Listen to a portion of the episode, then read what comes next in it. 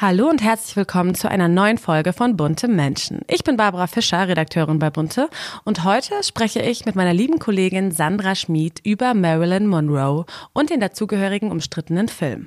Bis gleich. Bunte Menschen, Stars und Promis hautnah. Menschen, die bewegen. Der Blick hinter die Kulissen. Hier bei Bunte Menschen, der People Podcast. Ich freue mich sehr, meine liebe Kollegin und auch unsere Spotlight-Expertin Sandra Schmid bei uns begrüßen zu dürfen. Hallo, Hallo Sandra. Hallo. Schön, dass du da bist. Wir ähm, lassen diese Folge unsere äh, Spotlight-Klasse ausfallen, weil du ja bei uns zum Talk bist. genau. Wir sprechen heute ähm, ja über eine super spannende Frau, die wir im aktuellen Heft haben, über die Ikone Marilyn Monroe. Ähm, aktuell läuft ja von Andrew Dominics der Film auf Netflix. Ähm, Blond. Und heißt der? Genau, der Film heißt Blond. Ja. Und ja, ich glaube, ähm, seit, einigen, seit einiger Zeit wird darüber ja sehr viel in den Medien geschrieben. Viele Leute sprechen darüber. Ähm, die Schauspielerin Anna de Armas wird als Oscar-Favoritin gehandelt. Also es ist ein, ein Thema, ein Film, der für viel Gesprächsstoff sorgt. Und deswegen wollen wir auch heute darüber sprechen. Marilyn Monroe war ja wirklich eine Ikone, beziehungsweise äh, sie war sehr einzigartig zu ihrer Zeit.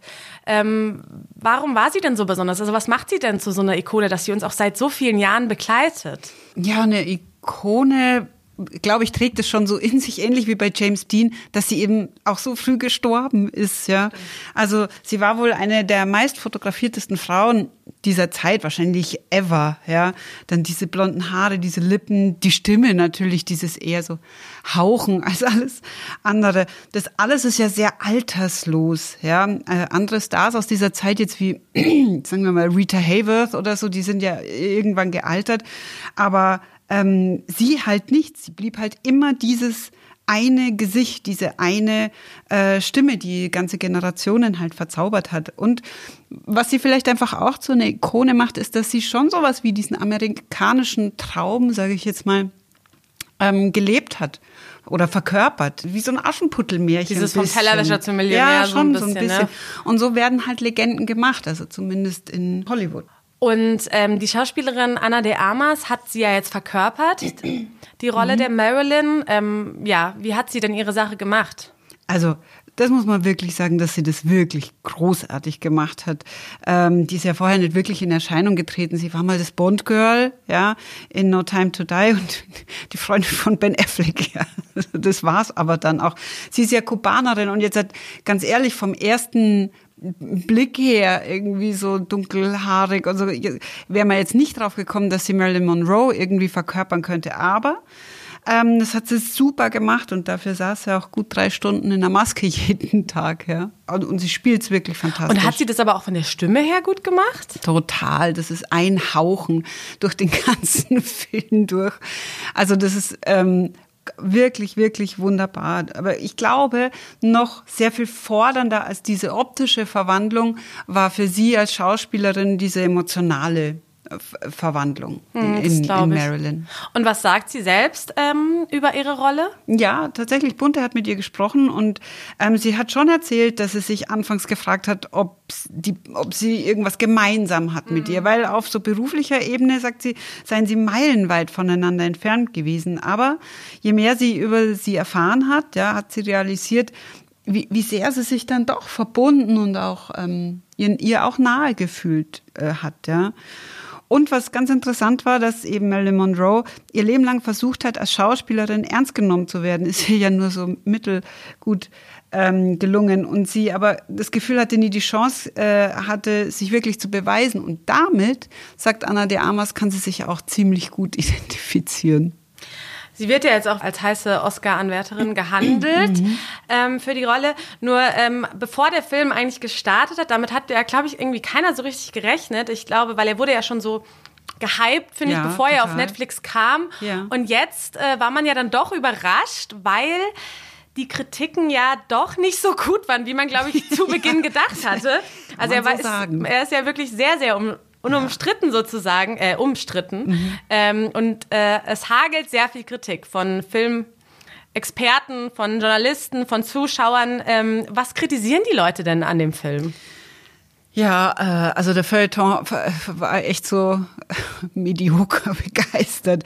Man kann es vielleicht irgendwie, also der, der Regisseur Andrew Dominic, du hast ihn schon genannt, der hat äh, glaub, über zwölf Jahre an diesem Film gearbeitet, ja. Und im Film lässt er ähm, Marilyn Monroe sagen, sie sei wie ein Gefäß. Und er hat es auf seine Art und Weise einfach äh, gefüllt, so wie es äh, er sieht. Und das ist für ganz viele ein Skandal.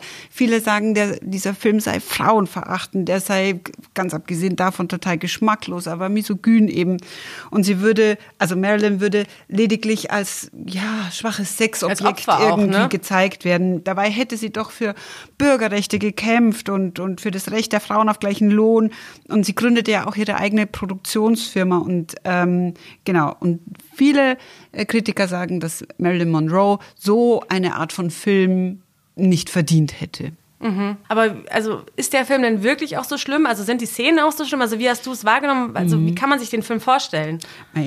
Was heißt schlimm? Ich kann, als wir das erste Mal hier in der Redaktion über den Film gesprochen haben, du erinnerst dich vielleicht, gell, haben viele irgendwie gesagt, sie konnten sich diesen Film nicht auf einmal anschauen. Also sie mussten eine Nacht dazwischen haben oder haben sich den auf zweimal irgendwie angeschaut.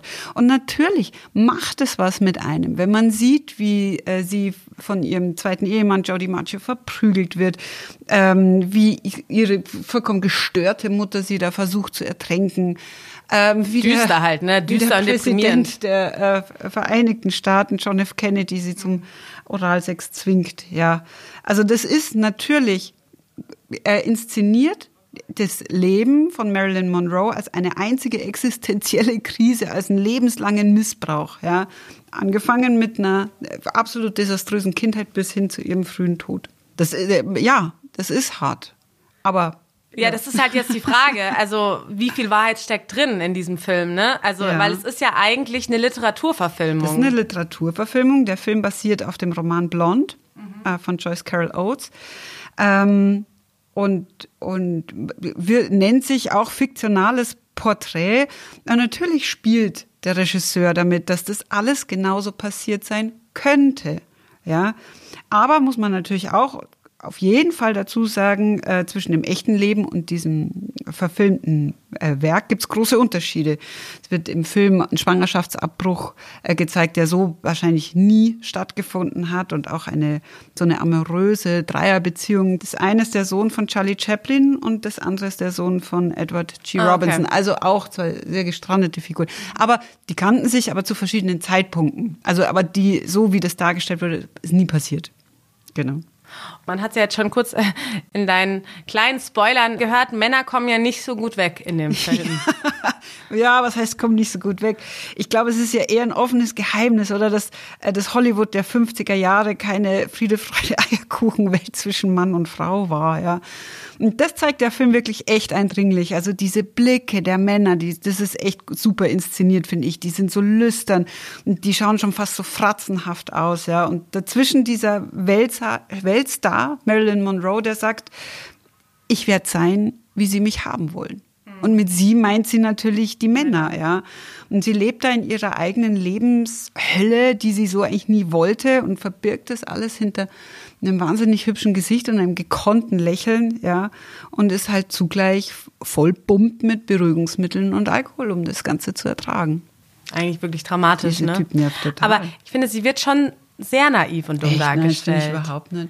Das finde ich tatsächlich Echt? überhaupt nicht. Nein, also die, die, Männer machen sie zu dem. Es ist so, sie sitzt auf einer Bank in einer Szene und ähm, äh, erzählt irgendwie dann dem, Produzenten oder irgendeinem oder einem Kameramann, nee, aber bei Dostoevsky habe ich das irgendwie so gelesen und der Typ dann im Hintergrund, Sie lesen Dostoevsky, genau.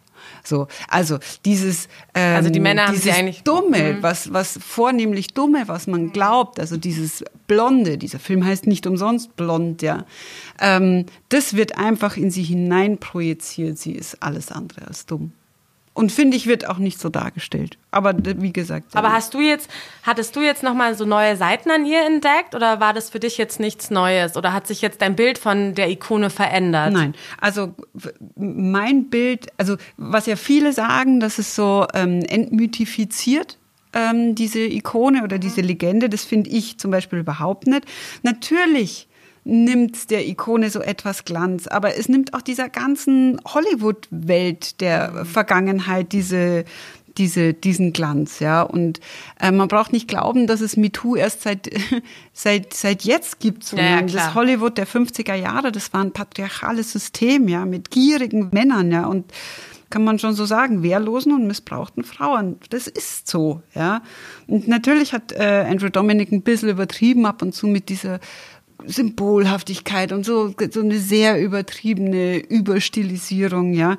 Aber ich finde nicht, dass ein Mythos keiner mehr ist, nur weil er dann irgendwann Kratzer und Unebenheiten hat und interpretiert wird. Am Ende, nochmal, es ist eine Literaturverfilmung, es ist kein Film, der die Wahrheit für sich in Anspruch nimmt. Ja, und da bin ich ganz bei der Autorin äh, des Buches, die sagt, ähm, das sei ein feministischer Film. Ja, sie sagt, sie hält es für brillant, aber das kann man auch ganz anders sehen. Ja, es ist überraschend, dass in so einer Post-MeToo-Ära die schonungslose Enthüllung von sexuellem Missbrauch in Hollywood als Ausbeutung heutzutage noch interpretiert wird.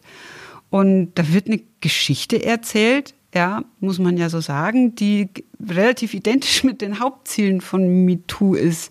Also die Geschichte von Frauen, die so lange halt äh, zensiert wurde. Das ist halt so. So Leute wie Marilyn Monroe oder auch Audrey Hepburn, ich finde, das waren ja schon, das sind ja schon so Ikonen, die mhm. so in die mhm. Geschichte eingegangen mhm. sind für uns, so über Jahre.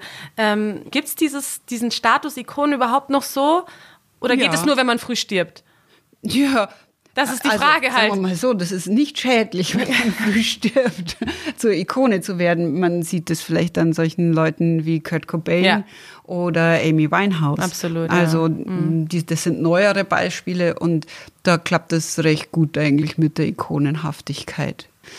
Oft stehen halt diese Ikonen oder Legenden oder was auch immer, Musik, genauso wie im Schauspiel, für eine Stimme einer Generation. Und alles waren sehr zerbrechliche Charaktere.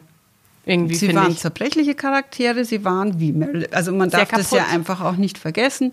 Ähm, mit sich hadernde, mhm. ähm, mit sich kämpfende und vor allem sich selbst zerstörende. Das stimmt. Es trifft ja wirklich auch auf so Leute wie Amy Winehouse und so zu. Ne? Absolut. Ne? Absolut, ja. ja.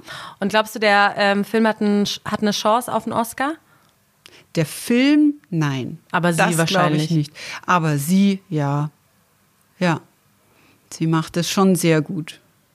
Also wer den Film noch nicht angeguckt hat, ähm, kann ihn sicher noch auf Netflix äh, angucken. er dauert fast drei Stunden. Er dauert also, sehr lange, ne? Ja, da kann man viel vornehmen, sollte man sich danach auch nicht, weil natürlich, ähm, der braucht ein bisschen, um ihn auch zu verarbeiten. Ja, auf jeden ja. Fall. Es ist schon ein bisschen düster alles.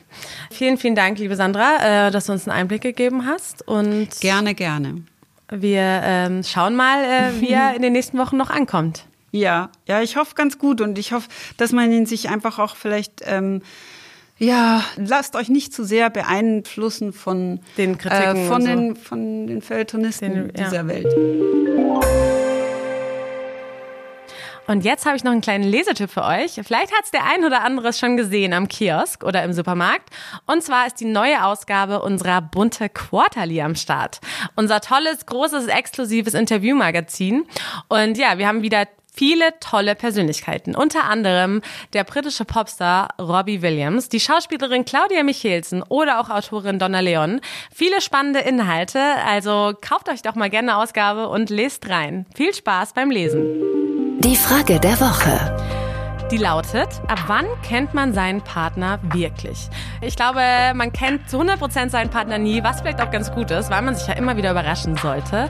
Aber nach einem ersten längeren gemeinsamen Urlaub, glaube ich, kriegt man einen ganz guten Einblick, wie der Partner tickt, was so seine Macken sind und ob man gut miteinander harmoniert. Wie geht's euch? Ähm, wir haben heute eine Antwort von dem Schauspieler Sönke Möhring. Mal schauen, was er sagt. Es gibt ja immer den Moment, wo man vermeintlich weiß, dass man den Partner kennt und dann überrascht er einen. Das mag ich lieber, als wenn man glaubt, dass man einen kennt, weil wenn man jemanden kennt, dann ist ja alles so vorhersehbar. Also wenn es gut läuft und man gegenseitig auch, auch den anderen gut im positiven Sinne triggern kann, dann kennt man sich eben nicht, dass so was vermeintlich naheliegende Reaktion ist. Also manchmal ist das okay im Alltag und da merkt man es schon, dass man jemanden an seiner Seite hat, der ihn gut kennt. Aber wenn es Überraschungen gibt, nach einer langen Beziehung, finde ich das noch spannender. So, das war's auch schon wieder mit einer neuen Folge von Bunte Menschen. Ich hoffe natürlich, dass euch die Folge gefallen hat und ihr uns abonniert. Und zwar auf Spotify, iTunes und Co. Und hinterlasst uns gerne eine Bewertung und drückt die Glocke, damit ihr auch keine Folge mehr verpasst. Ihr könnt uns auch gerne mal schreiben, wie ihr den Film Blond mit Marilyn Monroe fandet. Schreibt uns an buntemenschen.buddha.com eine Nachricht oder per Direct Message auf unseren Instagram-Kanal bunte-magazin. Ich freue mich bis nächste Woche. Bunte Menschen, der People Podcast. Jede Woche eine neue Folge. Ein bunter Original Podcast.